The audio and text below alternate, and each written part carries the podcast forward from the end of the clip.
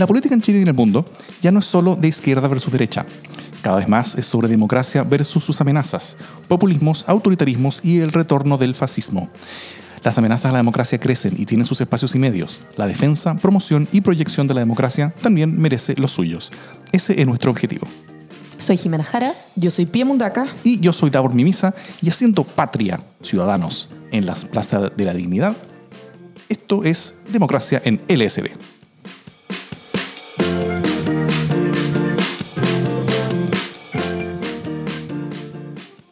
Vamos comenzando con el primer podcast del año 2020. Dudé si era el 2020 o no. Cuesta, Como cuesta que cambiar de tuve folio. un momento 2020. de duda de decir no puede ser esto verdad. Pero real estamos en el 2020 y ya todos celebramos el año nuevo, así que a todos quienes nos escuchan les deseamos lo mejor para este año que ya llegó. Un año de eh, varias novedades, yo creo que estamos todos e- expectantes de lo que vaya a pasar a nivel nacional. Hemos tenido noticias internacionales también bien, bien intensas. ¿Cómo estuvieron sus años nuevos? Yo quieta y tranquila en familia, eh, a pesar de que vivo acá al lado de la zona cero, me tocó celebrar eh, en una burbuja del oriente, así que estuvo muy, muy tranquilo, echando de menos, por supuesto, mi, mi bullicio popular. Yo estuve aquí afuera, aquí afuera eh, viendo... eh, ¿Cómo estuvo eso? Cuenta- celebración. cuenta un poco, Estuvo entretenido. A ver, verde. En la, en la calle estuve poco rato, eh, como que fui, no sé, 10 para las 12 y me, y me volví a guardar a las 12.10. Pero, pero estuvo, el, el- el- el ánimo era muy de buena onda, era prácticamente un Lollapalooza gigantesco con mucha gente, muchos puestos donde se vendían de cualquier cosa que tú te pudieras imaginar. Habían eh, comedores y, distintos grupos, distintas como, como stages de gente tocando distintas músicas. En los balcones había gente con música. Eh, Era, era, era realmente una fiesta desde la, desde- en, en- en el contexto amplio de la palabra. Fue yo creo que muy bonito y entretenido. Qué bonito. Muy Sí. muy Se veía por la tele además muy, Sí, se vio muy bonito. emotivo. Sí, me gustó. Oye, dejando de lado este inicio, bueno, o considerando este inicio de año, partimos con un tema que está pasando estos días de forma muy, muy intensa, que ha sido el llamado al boicot de, la PSU, que lo partió haciendo la ACES con el movimiento No Más PSU y luego se unió la CONES, que es la Coordinadora Nacional de Estudiantes Secundarios. Este era un movimiento que llevaba harto tiempo en esta convocatoria de boicotear la prueba de selección universitaria. Ya se había corrido algunas semanas. Se suponía que estos lunes y martes íbamos a tener una jornada que todos estábamos bien atentos a qué es lo que iba a pasar. Yo, estoy, yo estaba atenta y yo di la PSU hace muchos, muchos años. No quiero ni imaginar cómo estaban los pobres cabros que daban la PSU. Lo- la di hace menos años que la Pami o sea, que la Jimmy Daor, pero la di hace varios años también. Vi Creí tu que iba cara. a decir, no me quiero ni imaginar hace cuántos años lo dieron ustedes. Porque ustedes no dieron la PSU, básicamente. Yo, digamos di el, yo. di el bachillerato por allá, por el año. Aquí hay más PA. PA, Sí, obvio. sí, lo, lo imaginé. Y bueno, terminó pasando. El, se suspendieron 86 locales y más de 40.000 estudiantes afectados. Y el día de ayer se tuvo que suspender la prueba de selección universitaria de Historia, Geografía y Ciencias Sociales, aumentando muchísimo más la cantidad de estudiantes afectados. Eh, sido- han sido días bastante tensos, muchos estudiantes nos, les cambiaron los locales de votación al último minuto, el primer día hubo locales que se suspendieron, entonces para el segundo día hubo que reubicar. Yo creo que, bueno, además estuve revisando lo que dijeron algunos voceros y Valentina Miranda, la vocera de la CONES, decía que esto no, era un- no es una lucha de estudiantes contra estudiantes, que nosotros no vamos a obligar en ningún momento que las pruebas y los, y los cabros no entren a dar la prueba. Yo creo que cada quien tiene la autonomía de tomar una decisión consecuente con lo que hace y asumir las consecuencias a futuro. Pero Sin está- embargo, eso no es lo que pasó. Le están tirando sillas por la cabeza. Exacto, o sea, como pongo esta cuña porque cuando la leí dije, esto no es lo que yo vi ni lo que siento que fue lo que pasó estos dos días. No fue eh, estudiantes que libremente dijeran yo me hago cargo de esto y no quiero dar la PSU y que el que quiere darla la dé, sino que no pudieron darla incluso quienes querían rendirla. Es que, bueno, ahí hay un problema entre la ACES y la CONES, ¿no? De Sí. como de... Hay distintos discursos. Hay un problema político que viene agudizándose como desde el 2006 y que tiene que ver con que la CONES es mucho más institucionalista, para decirlo de alguna manera, y, y más dialogante con las estructuras eh, políticas y eh, la ACES no, pues la ACES es un, un poco más dura y, y más rechaza, ¿no? Eh, Estas cosas más rebelde, por decirlo de alguna Más manera. más esa pistola. Más cabeza pistola. No, no sé si es más cabeza pistola, pero sí tiene más desconfianza y es más, es más frontal. Eh, entonces, claro, la CONES puede decir lo que quiera, pero finalmente... No es lo que pasó. No es lo que pasó y la ACE celebró, Sí. se- ha celebrado todo el rato lo que pasó. Entonces, ahí Lo han dicho dos- públicamente, que esto es un triunfo para, para el movimiento secundario, para la capacidad que ellos tienen y lo que pueden lograr. La filtración de la PSU Historia aumenta totalmente la incertidumbre. Habla también de, no quiero decir precariedad, pero hay un problema institucional grave si esto fue lo que sucedió, porque uno es lo que generaron los estudiantes y otro es la filtración de una prueba que no la filtran ellos. Que supuestamente estaba en, eh, en custodia de carabineros. Y con esto se suma que el ministro del Interior eh, dijo ayer que va a presentar una denuncia al Ministerio Público para que investigue penalmente las responsabilidades de quienes promovieron o incitaron la interrupción de la prueba de selección universitaria. Hoy día, entre hoy y mañana, el Consejo de Rectores tendría que evaluar cómo vamos a seguir. La incertidumbre para quienes rendieron la PSU es Total, absoluta. O sea, preparar todo un año, y más que un año son los cuatro años de enseñanza media que te van hinchando con la PSU. Hoy día muchos no saben qué es lo que va a pasar. Se habla de que quizás se va a suspender la PSU Historia y se va a evaluar solo lenguaje y matemáticas, pero muchos también se juegan, distribuyen sus energías en las distintas pruebas. Es bien, bien poco claro. Yo, o sea, uno es la crítica estructural sobre el sistema de selección universitario, que podremos discutir mucho sobre eso. Yo creo que hay cierta eh, claridad o hay ciertos acuerdos sobre la falencia que tiene. Otra cosa muy distinta es lo que, lo que se hizo y al final, ¿quiénes son las principales víctimas de, esto? Em, sí, yo, yo estoy bien preocupado porque, porque más allá de los discursos y más allá de, de- de- de entender cuál es la intención, ah, o sea, su- supongo que entiendo cuál es la intención, que la intención efectivamente, como ellos dicen, o algunos de ellos dicen, no es, no es una, una, em, un enfrentamiento en contra de otro estudiante, al final eso es lo que es, o sea, son, son eh, estudiantes o cualquier otra persona que está, que está básicamente... em, por la protesta en base al abuso en el cual ellos, con o sin razón, probablemente más con razón que sin razón, se, se sienten ser víctimas, eh, con esa justificación ellos abusan a su vez a, a- a otras personas y se terminan convirtiendo en parte de lo que ellos mismos están criticando. Eso, eso, eso por un lado habla, habla sobre la inconsistencia entre discurso y acción, pero también habla sobre la sobre la, la- la- inexistencia de convicciones democráticas al final, porque el, el- el respetar simplemente las decisiones de otros y- y- y- y no estar interrumpiendo y violando cosas que son tan fundamentales para las personas como eh, el, momento de la PSU en el cual uno tiene la oportunidad muchas veces de la vida de poder hacer algo. eh, eh, yo, es, violento en todas, todas, todas las, las dimensiones que uno puede imaginar.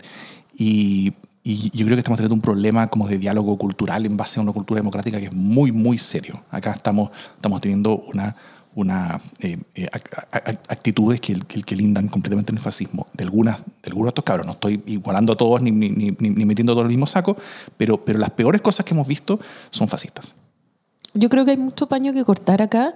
Eh, concuerdo en que hay eh, muy legítimas, buenas eh, y razonables eh, cuestionamientos, digamos, eh, en torno a la PSU, sobre cómo eh, esta prueba estandarizada permite o no mm, seleccionar a, los mejores, a los idóneos, cómo llegan en desigualdad de condiciones los cabros en torno a sus historias educativas y sus trayectorias educativas, cómo establece un piso que tampoco garantiza que los cabros más carenciados educacionalmente puedan mantenerse eh, en las universidades, etcétera. Hay muchísimo que hablar, que se viene hablando, eh, pero lo cierto es que ponerlo en la mesa todo en el momento de mayor tensión justamente para los cabros es una cuestión un poco compleja. Y, aquí yo quiero también poner luz sobre cuál ha sido la, la actitud de los adultos que presenciamos todo esto que está ocurriendo, sea por redes sociales, eh, sean en los medios de prensa,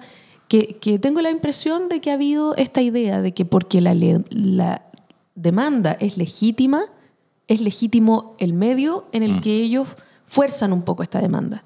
Y aquí yo quiero eh, citar una columna eh, o, o traer a colación una columna de, de Contardo eh, a propósito de, de, de los redentores, no se llamaba Los Redentores la columna, y que tiene que ver con esta idea de venir un poco a la fuerza a redimir un sistema o, o un modo de hacer, pero a la pinta de ellos, ¿no? Y, yo siento que los adultos hemos sido muy cómplices de eso, porque los cabros han abierto muchas vías en muchos casos, eh, han sido muy criteriosos y su osadía ha permitido eh, abrir puertas a procesos políticos que de otra manera no habrían tenido curso, de alguna manera nosotros creemos que nuestra primera intuición respecto de lo que ellos hacen es incorrecta y que por lo tanto tendrán la razón aunque nos parezca un poco chocante a primera vista. No sé si me explico. Sí, perfecto. Pero eh, finalmente lo que ocurre es que estos cabros no son contenidos tampoco. O sea, Sí. eh, es súper distinto, eh, y lo decía Contardo, eh, es súper distinto romper un torniquete, evadir mi propio pasaje y no pagar yo mi propio ticket de Hacerme metro, cargo de mi, mi propio viaje, que impedir que otro eh, dé su prueba y establezca es, ese pasadizo hacia la universidad, ¿no? Y, y esto ha venido ac- acompañado, yo ayer eh, tuiteaba a propósito de eso, eh, y tuve algunas discusiones al respecto, viene acompañado de toda una idea eh, como contrameritocrática, ¿no? Eh, que es como esta ironía de los pobres idiotas que creen, creemos, y apuntamos a la meritocracia. Esto porque la meritocracia es una cuestión que no funciona bien en Chile, porque los contactos y los pitutos ya A- sabemos. a quienes quieren que jugar este juego arreglado. Claro, eh, y que creen que van a poder ganarse un lugar sin tener en el fondo las credenciales de, de, de elite o de fronda. Eh, que yo creo que es bien cierto finalmente que, que este, este juego está arreglado. ¿cachai? Pero también es cierto que cada cierto tiempo alguien puede eh, mejorar su vida. Y es un camino, el que diga que la, que la educación no es un camino de movilidad social se equivoca. Eh, por lo menos en, la- en las universidades tradicionales y aquí también hay mucho paño que cortar. Entonces, en conclusión, es tanto el descalabro que hay en la calidad de la educación, en las promesas que se hacen versus lo que se cumple o no se cumple, que finalmente eh, la rabia hace que queramos boicotear todo un proceso que efectivamente está muy viciado, pero en ese camino le impides a la gente que está apuntando a la única oportunidad que a lo mejor tiene en su vida de mejorar su situación y la de su familia, eh, diciéndole que eso que está haciendo es estúpido, eh, no es legítimo, es pueril, eh, no va a tener ningún fruto. Y ¿cachai? Jimé, lo que tú estás señalando yo creo que también va en la línea de una generación que se pone sobre otros finalmente, porque yo, que soy un iluminado y que sé que este sistema de selección para ingresar a la universidad es clasista y segregador, que yo lo comparto, además eh, el boicot terminó siendo clasista y segregador también. Fueron, fue consistente en cómo resulta hacer la prueba, porque al final los lugares más desfavorecidos, los lugares donde se suspendió, estuvo súper vinculado con lugares donde las oportunidades no sobran y donde algunos pudieron ir a rendirlas en mucha calma y otros estaban profundamente angustiados, pero también asume de parte de los estudiantes que ejecutaron el, el boicot que hay que dañar a quienes son las víctimas también del sistema. Y yo quiero asumir ese riesgo y que si ellos lo quieren asumir, perfecto, no la rindan. Pero como yo sé que este es el camino válido, real, importante, que nos va a permitir los cambios, te obligo a ti a que lo hagas porque si no eres un pelotudo, básicamente. Eres un pelotudo, eres un amarillo, no corres los riesgos, por ti los cambios no van a suceder. Y que es esta superioridad en las demandas que nos está dañando muchísimo yo creo que deja evidencia una falta de criterio enorme, pero me preocupan dos cosas asociadas a esto. Primero, la incapacidad del Estado para haber asegurado un proceso. Eh, yo creo que algo ahí hay que, hay que revisar. Se filtró la PSU Historia, lo decíamos al principio, y, y ahí no es la CONES ni la haces. O, o ellos tuvieron un rol, pero la pelota está en la cancha institucional. Y, y lo segundo eh, está más vinculado con, se me acaba de ir la idea, pero me voy a quedar con lo de el gobierno. Tuviste un, jimen, un jimenazo. Oye, mira, yo mientras tanto te acuerdas. Vuelve, vuelve. Eh, quiero decir que efectivamente esto no fue un plan ultra secreto, ¿no? El boicot a la PSU no, es una, no, es un- no fue un super plan que, que resultó sin que nadie lo viera y en total sigilo. Eh, es una cuestión que venían anunciando y amenazando hace mucho rato. O sea, el DEMRE podría haber hecho un montón de planes alternativos, haber tenido un plan B. No pasó nada de Nada. eso. O sea, la cuestión siguió porfiadamente eh, por donde iba y no quisieron cambiar nada. Y por el lado de la seguridad fue un fracaso también. Sí, por- o sea, mis puntos eran uno, evidenciar lo que como la CONES, la y los estudiantes, cómo ha sido su discurso, su forma accional. Lo segundo es la incapacidad institucional para haber tomado caminos alternativos. porque todo esto lo sabíamos, era una posibilidad, no era un secreto que ese día nos sorprendimos y dijimos, oh, sorpresa. Y lo tercero es que hay un tema generacional de demandas o formas harto más extremas que hoy día no logramos entender, no logramos dia- dialogar y tampoco institucionalmente logramos eh, aunar, capitalizar, representar. Hay un salto, yo, no, yo tengo 10 años más, 11 que ellos, y me costaría mucho, me cuesta mucho entender muchísimas cosas. Y yo creo que podemos hacer un juicio directo sobre la forma de actuar de ellos, pero también hay una forma de ver la sociedad, la- las formas para ejercer las demandas que se nos están escapando un poco de las manos y que hablan de una brecha generacional que con esto no lo justifico, pero si no logramos entender, el diálogo va a ser cada vez más difícil. Pero yo creo que no es, fíjate, Pía, una, una brecha solo generacional. O sea, hay algo generacional en esto, pero también hay una, mm, hay una brecha de clase. O sea, yo voy a decir algo súper políticamente incorrecto, pero, pero yo creo que efectivamente esta decisión de la ACE es fuertemente clasista. Súper. Porque asume que están todos en la misma eh, capacidad de suspender el dar una prueba para sus vidas. Y eso es mentira. Y que su vida no es depende tan tanto de mentira eso. como el decir que todos llegan en igualdad de condiciones a la prueba, que Así es una es. prueba que es justa. O que la prueba es trata una- a todos de las mismas condiciones, No claro. es una prueba justa. No, no. Justamente como no es una prueba justa y como no toma en consideración la, la- la subjetividad, eh, la proveniencia, etcétera, de, de cada uno, la procedencia, no la proveniencia, de cada uno de, de los chicos, tampoco estás en condiciones de decir que todos tienen la posibilidad de no dar la Total, prueba. por eso yo O decía sea, que- Hoy día el DEMRE está obligado a, a arreglar el mono, está bien, y probablemente no sea una total pérdida. Pero, ¿qué podemos decirle a los cabros que fueron en estado de tensión, que tuvieron a lo mejor un conato al inicio de la rendición de su prueba, que llegaron estresados a su, a su sala y que eso los interfirió para Porque poder rendir una buena prueba, porque no se pudieron concentrar, porque afuera había gritos, no sé. ¿cachai? Entonces, eh, ¿qué pasa con el cabro que los papás le pagaron, eh, no sé, a lo mejor abnegadamente y con mucho esfuerzo un preuniversitario para que pudiera rendir ahora la prueba, que iba con toda esa carga, que no pudo rendirla? O sea, chuta. No, es sí, súper complejo, no puedes de llegar y decir, oye, bueno, esto no es lo más grave que ha pasado en todo esto. Sí, desde luego que no es lo más grave que ha pasado, pero eso no quita que sea súper grave para él, para su familia, para su expectativa. Entonces, el poder decir yo, como dirigente estudiantil, de Ñuñoa, porque es de ahí donde nace la ACE, ¿no? Ahí está el dirigente, este niño Chanfru, eh, es del Manuel de Sala, eh, colegio al que va a ir mi hija, eh, por lo tanto, pertenezco a la familia de alguna man- manera, eh, pero, pero no es de, de mayor vulnerabilidad. Entonces, es súper complejo aquí cómo, nuevamente, la élite interpreta cómo eh, toda una generación o todo un estrato debe vivir un proceso político. Y con cero, con cero empatía, no sé, yo estoy absolutamente de acuerdo con eso. Y, eso es lo que finalmente me angustia más, como una prueba clasista y segregadora, y esa era la crítica, los líderes de este movimiento terminaron evidenciando que ellos también son clasistas y segregadores. Y al Siendo final- una acción clasista y segregadora también, Totalmente. La presión que tiene un cabro que se juega la vida, que sabe que puede sacar a su familia adelante, que quizás le pagaron un preuniversitario un año con el esfuerzo toda la familia y no sabéis si el próximo año se lo van a poder pagar también, deja en evidencia cómo no pensaron en ellos.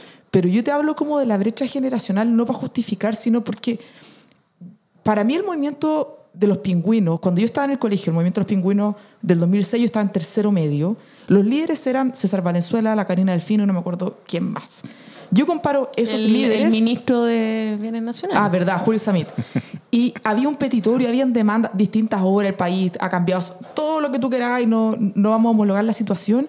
Pero yo miro los líderes hoy día y, claro, no tengo los 17 años que tenía ahí, pero creo que hay una modificación importante en cómo las generaciones están estableciendo sus demandas. Y eso también me preocupa. Ellos te dirían, ok, boomer a eso.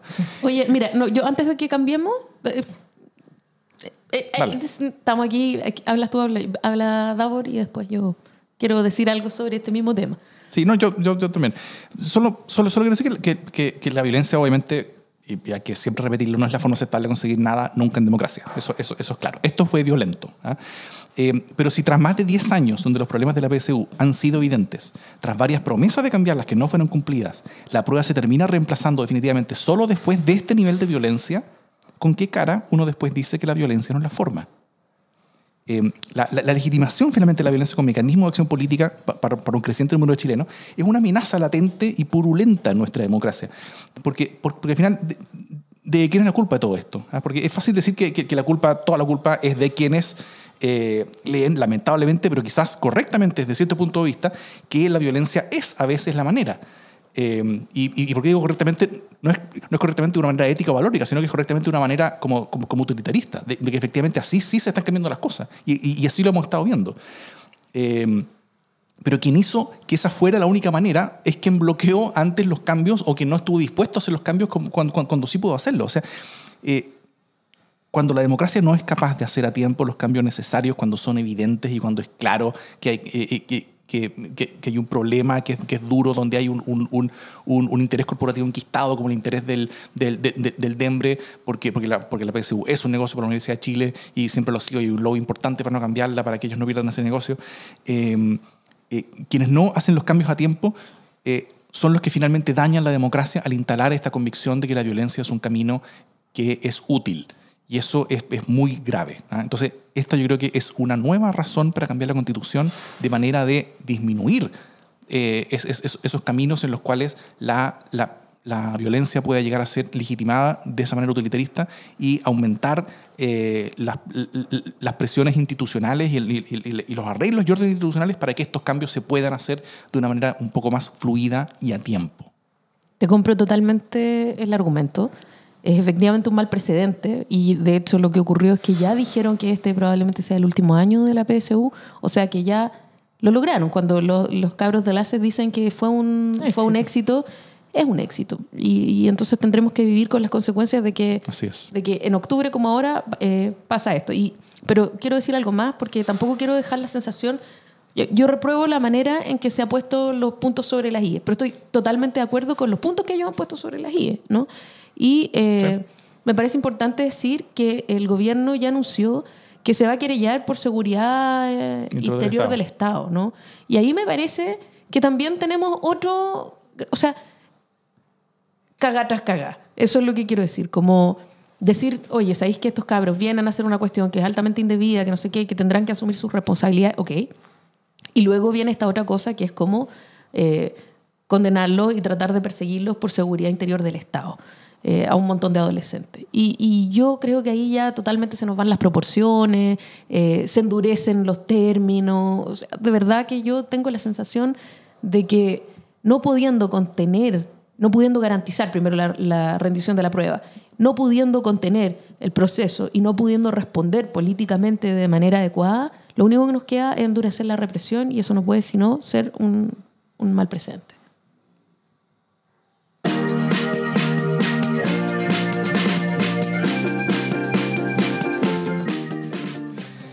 Bueno, la violencia se tomó la agenda, ¿no? Eh, creo que es una, es una forma bien, bien, bien clara. Sí, lo primero por lo ocurrido en el, el, viernes pasado en el, en el barrio de San Borja, entre la quema parcial de la parroquia de San Francisco de Borja y también por el saqueo de las tiendas de música de la galería al costado del Crown Plaza. Eh, y ayer también por lo que pasó en la PCU, de lo cual ya hablamos bastante.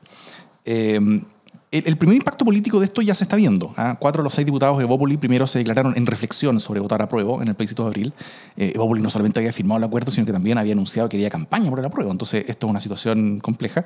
Y ayer también ocho de los nuevos senadores de la bancada de RN anunciaron que votarían rechazo. O sea, no solamente que, están en reflexión, sino que van a votar rechazo, liderados por, eh, por eh, Alamant, que siempre ha tenido tan buenas decisiones políticas en su vida.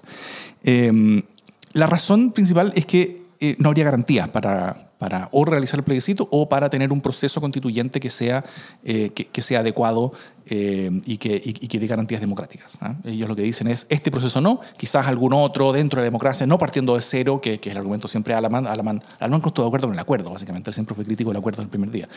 Pero, pero, pero bueno, esta, esta, es la situación política que, que, se está instalando debido a esto. Hay, hay, hay, hay una cierta ola eh, de, de, de, conexiones y de construcciones de lenguaje que están siendo coordinadamente hechas para, para que cada vez más personas hagan esa conexión de debido a esta violencia no podemos tener una nueva constitución, ergo voy a votar rechazo.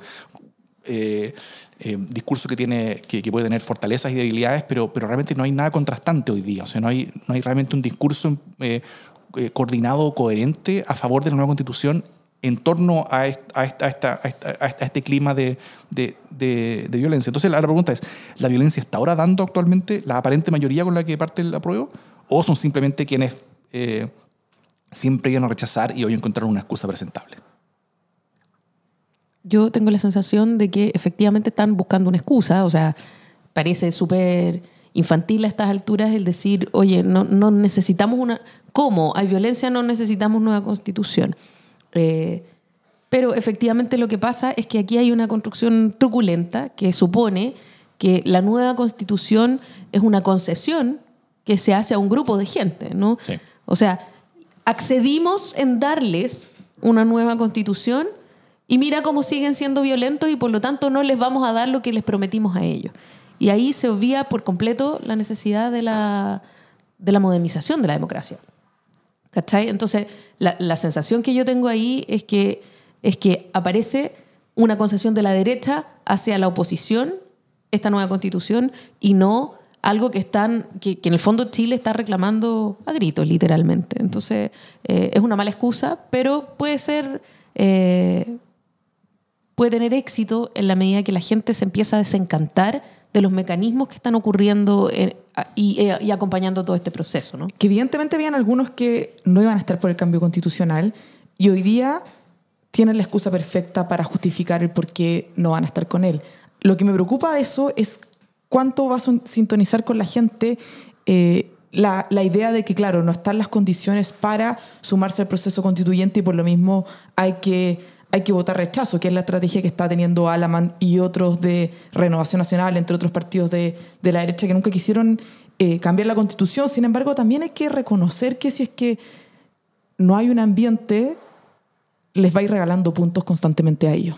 Y, yo creo que ahí hay una línea delgada de cómo vamos eh, propiciando y mejorando para asegurar que el proceso constituyente salga, salga bien, la gente empatice, se dé cuenta que hubo una buena noticia, que es bueno sumarse, etcétera, etcétera, etcétera. Desbordes decía algo, no me acuerdo si ayer o hoy día en la mañana, que no ve en la campaña del rechazo argumentos técnicos y constitucionales. Yo creo que Desbordes lo dice muy bien porque además se los dice a los de su mismo sector. Él dice que lo que ve es que pasaremos a ser Venezuela y Cuba y por otro lado, ¿cómo vamos a probar si los violentistas están en la calle?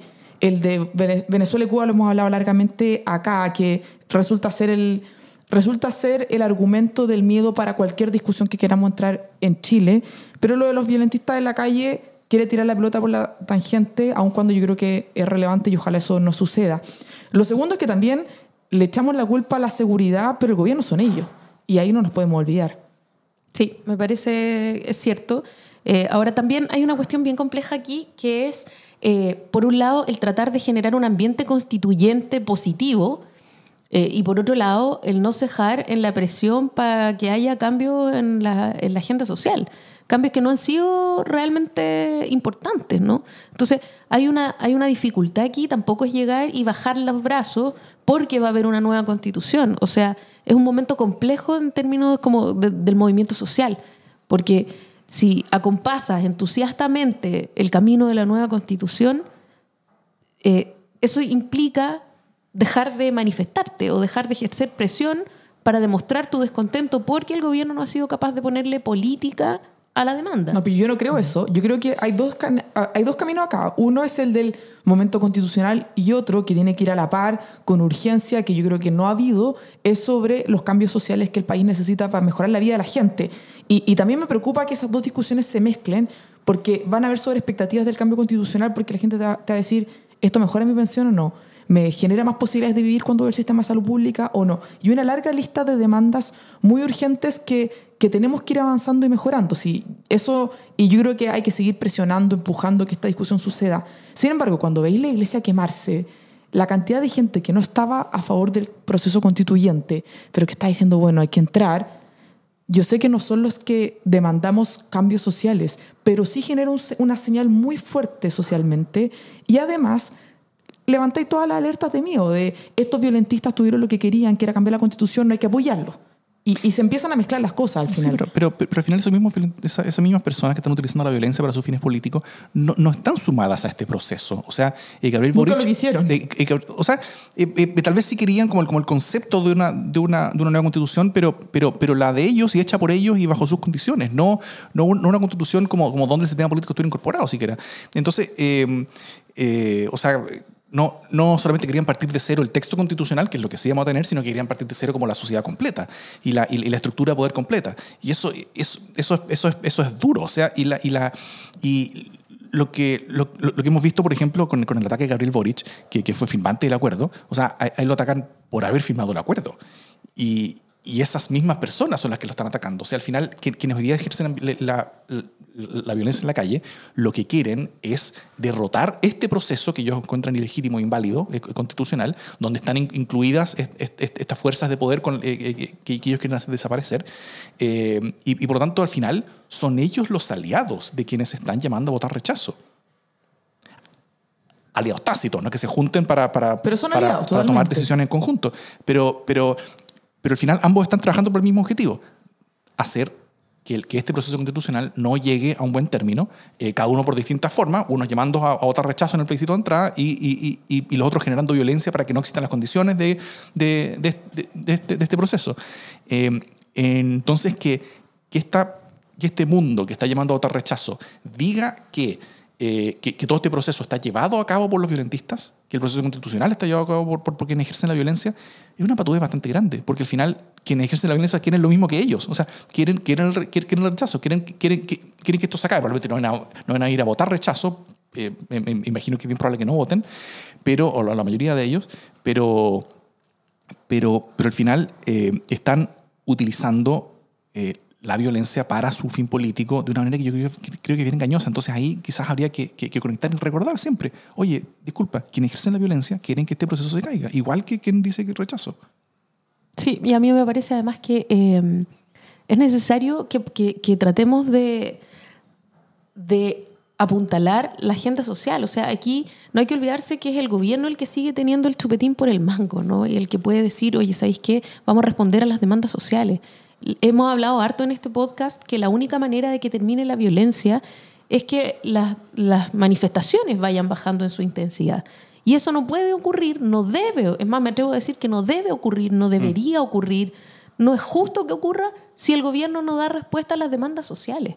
Entonces, cuando se dé respuesta a las demandas sociales, van a bajar las manifestaciones y como corolario debería bajar la violencia, porque se van a ir quedando solos quienes ejercen esa violencia solo, solo quiero poner algunos datos.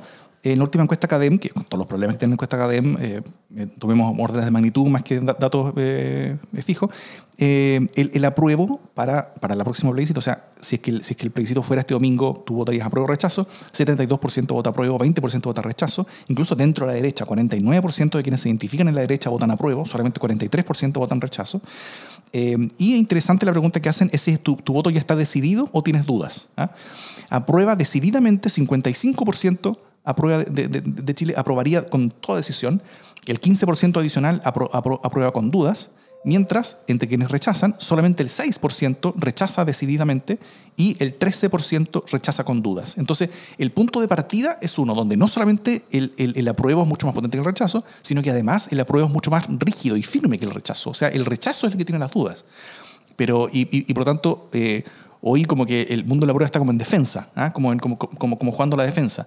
Pero, pero ¿quién está defendiendo realmente? ¿Quién es el que está construyendo este discurso? No sé, el, el, el, eh, ayer se, se, compartió una foto de una mesa gigantesca donde habían como, como 40 representantes de distintas organizaciones, eh, todos por el rechazo, concordando discursos, concordando acciones, concordando. ¿Dónde está esa mesa de la prueba hoy día? No hay. Y, y por la gigantesca división que existe en la oposición, es realmente difícil que la haya. Eh, yo, estoy preocupado con respecto a, hacia dónde va la cosa, pero al menos ahora eh, eh, creo que tenemos el, o sea, quienes estamos por el apruebo, creo, creo que tenemos grandes, grandes ventajas y este es un partido que es nuestro para, para, para perderlo.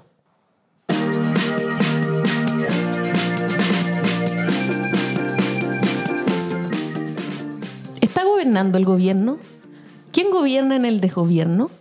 Oye, mira, eh, nos lo preguntamos a propósito de, de la ronda de interpelaciones que, que, que inicia, que inició eh, este martes con la interpelación de Marcelo Díaz, socialista, a la ministra María José Saldívar, del ministra del Trabajo, eh, que le preguntó a propósito de, la, de, las pensiones, de las 40 horas, pero, pero viene eh, hoy día, Crispi interpela al ministro Mañalich, el 9 de enero, o sea, eh, mañana, para nosotros que estamos grabando hoy día, 8 de enero, Jaime Mulet eh, interpela a Briones, el 14 de enero se, interpela a Carolina Schmidt. Eh, recordemos que la interpelación es un proceso de consulta, interrogación, citación obligatoria al Congreso para pedirle cuentas a propósito de algún trabajo del gobierno, de algunas líneas específicas de, del gobierno. Y es una manera de fiscalizar el trabajo del gobierno en un contexto hiperpresidencialista como el, como el nuestro. ¿no? Entonces, la pregunta es, ¿quién está llevando adelante la agenda? Porque esta ronda de interpelaciones tiene que ver, no como dijo el, presidente de la República, con eh, peleas estériles o perder el tiempo, sino que tiene que ver con un poco eh, sacar a la, pizarra al gobierno y preguntarle qué está pasando con la agenda social, precisamente, eh, que, está demandando la calle, que están demandando las personas, que está demandando la oposición eh, y que no está teniendo respuestas estructurales. Entonces, tiene que ver un poco con impulsar la agenda del gobierno y obligarlo a gobernar y a tomar decisiones. Pero eso es un precedente a propósito de la discusión constitucional que puede obligarnos a repensar el presidencialismo que tenemos. ¿Cómo lo ven ustedes? Yo, yo, yo veo que, que al final son, son los actores políticos que están ocupando los espacios que están quedando. Eh, porque el, gobierno abandonó, ya sea voluntaria o, accidentalmente, o, fue hecho abandonar por las circunstancias, buena parte del, espacio de poder que un gobierno normalmente ocupa en un, en un espacio o en, una, en, un, país tan presidencialista como Chile. Eh, y, en particular la figura del presidente. ¿ah? Eh, yo creo que más aún que en cualquier otro momento de nuestra historia reciente, el presidente de la República se, se, se desmoronó como, como, como, figura, como, como persona, como, como, como ente que ocupa un espacio de poder e influencia en la sociedad. Eh, cuando un presidente tiene un 10% de aprobación, eh, no es capaz de mover nada, y no es capaz de hacer mucho, y no es capaz de, de, de ser más que una figura como, como, como, de facto y formal que está ahí como, como calentando una silla esperando a, a, que, a que, llegue alguien mejor después. Y, y, ese espacio gigantesco es tomado por el Congreso, en parte porque, porque el, mismo Congreso y la misma oposición que, que, que controla ese Congreso. Eh, eh, ve esta oportunidad y la toma, pero también en parte yo creo que por responsabilidad, porque, porque un país no puede estar con, con, espacios de poder tan gigantescos completamente vacíos. Y el, y el Congreso yo creo que está utilizando la, la, responsabilidad que tiene eh, eh, para, para, reemplazar en buena parte a un gobierno tan deslegitimado como el, como el actual y poder, y, y, poder entregar algún tipo de atisbo de, de, dirección hacia adelante, sobre todo en el contexto constitucional. Pero tiene que ver solo con, el, con las cifras de aprobación, decís tú. Porque yo tengo que, o sea, que tendería a creer que es una combinación. Desde luego la, la aprobación no, no, ayuda, pero, pero... A ver, creo que, creo que la aprobación por sí sola hace imposible que el gobierno pueda convencer a alguien eh, de, la oposición de ninguna cosa e incluso hace, hace esperable que buena parte de la coalición de gobierno no, no tampoco le haga caso al gobierno en, en, su agenda legislativa. Eh, eso eso ya es, eh, es, claro y eso ya lo vemos, o sea, como, como, como al menos parte de la, de la, del, del, oficialismo se, se, se, descolgó simplemente de, la agenda oficialista. Todo el, todo el mundo cercano a Sandón y, y, en parte también a, a, a, Desbordes tiene una agenda propia y, y están siguiendo su propio camino, eh, yo creo que para bien. Y.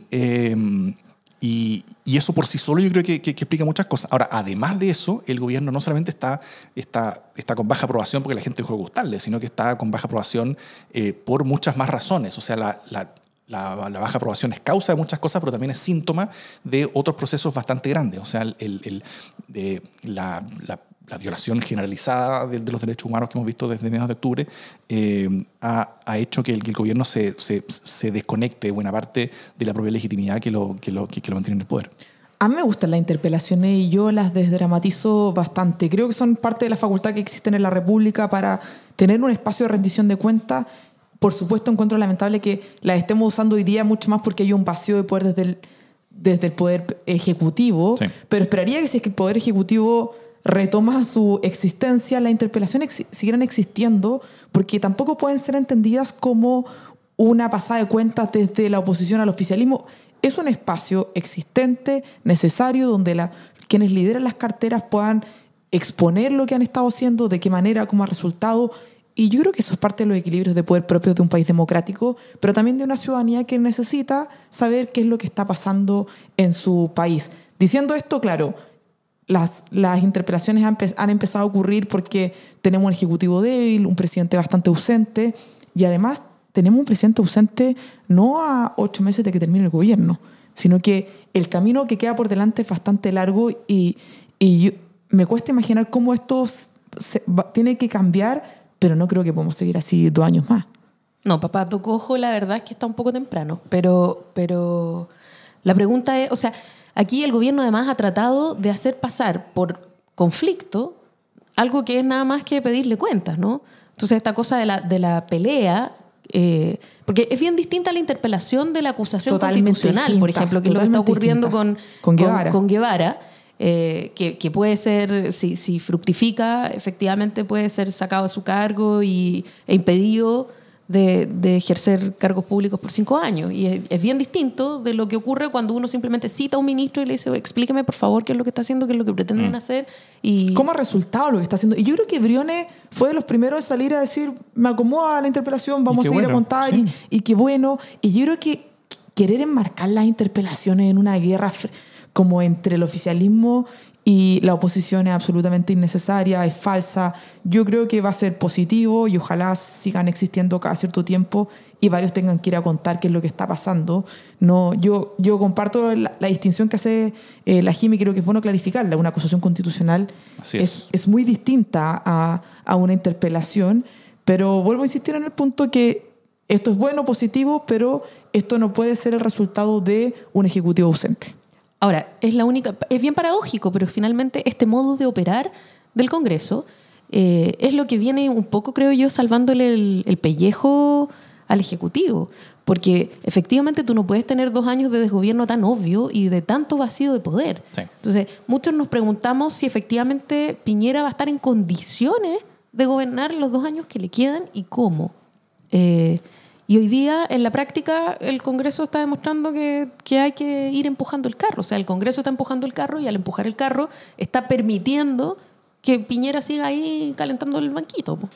Porque en parte el Congreso sabe que, que esto es más que un pato cojo, esto es un pato con muerte cerebral. Entonces estamos, estamos en, una, en, en, en, una situación donde, donde, donde el Congreso ve este espacio y, asume su responsabilidad de, de- empujar las cosas adelante. Porque yo creo que ya hay una decisión en ese tema político, al menos en, el establishment político, incluso en la oposición, eh, de, que, de que dejar caer a Piñera es, es- es- es- es algo que tiene muchos más riesgos que, que posibilidades y, y- y oportunidades para mucha gente. Creo que ya se, que se estableció que ese, que, que ese no es un camino a seguir, eh, que, que simplemente hay que, hay, hay que hacer como que no está y, y- y seguir para adelante con, con, con las herramientas que uno tenga.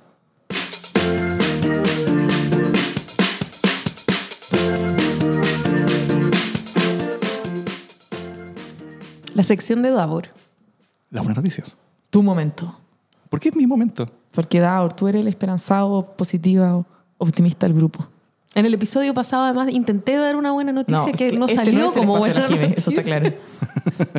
Además, acabo de ser vetada en el espacio de las buenas noticias. No. Con todo mi respeto, Jimeno. Jimmy, ¿cuál es tu buena noticia hoy día? No, no tengo, no tengo, porque me, me prohibieron traer buenas Es que noticias te puede tirar porque lo dejaba buena muy triste. quizás qué cosa. Bueno, pía. No, me gustaría que la liberara Daur, te concedo este espacio. Ah, chuta, bueno, ya. No, yo, yo simplemente quiero hacer una, una- un, un- un anuncio que es desde, eh, eh, desde estos momentos, no, no estamos seguros todavía si, si va a ser los viernes o los lunes, eh, pero vamos a estar comenzando a intercalar estos, estos programas de, de este, de este trío dinámico pe- permanente con entrevistas, donde una o dos personas va a estar entrevistando a alguna, a- a- alguna personalidad que también nos, nos nos ayude a comprender las cosas desde perspectivas que vayan complementando la- las conversaciones que nosotros tenemos normalmente, también va a, satisfacer el, hambre de la, horda de- de oyentes que tenemos en redes sociales que siempre nos dicen, pero ¿por qué solamente una vez a la semana? ¿Por qué no tienen más de una vez a la semana? Entonces ahí vamos a tener, eh, esperamos pronto en forma regular dos veces a la semana, por ahora las entrevistas van a ser de vez en cuando, pero, eh, pero queremos llegar a que sea permanente, donde cada semana tengamos un programa de, como de pauta de conversación entre nosotros tres y intercalado con un programa de una entrevista eh, a alguien. Eh, la, la primera, la, la primera persona entrevistada será sorpresa, la vamos a estar anunciando pronto y... eh, eh, que de hecho ya están en estudio, en, en- en- en- los estudios LSD, no sé si así se llamará la- el, el- el- estudio, pero, pero eso yo creo que es una buena noticia. Y bueno, ta- también obviamente se, nos Yo olvidó decir al una, principio. en verdad, sí, tengo- Ya, tengo. Y, y se nos olvidó decir al principio que eh, eh, nosotros, el programa normal es el viernes, los últimos dos habían sido los, los días lunes porque los viernes habían sido- Los eh, Perdón, los miércoles, los miércoles. Los programas normales son los miércoles. Eh, los, los- las dos ediciones anteriores habían sido lunes porque los miércoles habían sido feriados, miércoles 25 y primero. No, no logré traer a, a, a mis, a mis eh, co-podcastistas el primero de enero, por razones que supongo que serán comprensibles. Y, eh, pero ahora volvimos a nuestro horario habitual, que es los miércoles hasta nuevo aviso. Eso es bien. Yo tengo una buena noticia. Eh, se me estaba pasando, es un poco personal quizás, pero contarla.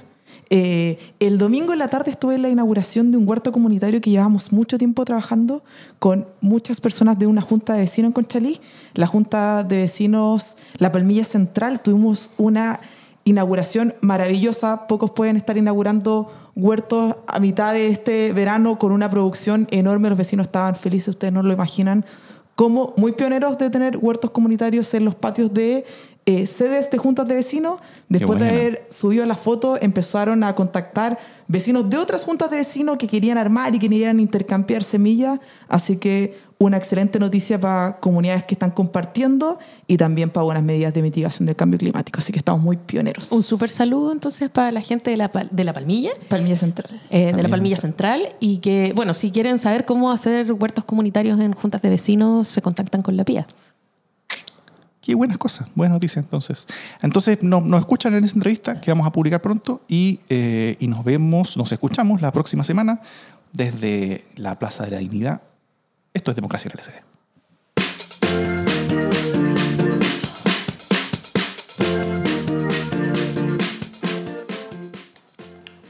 Ya, le cambié la cortina así suspiré mucho.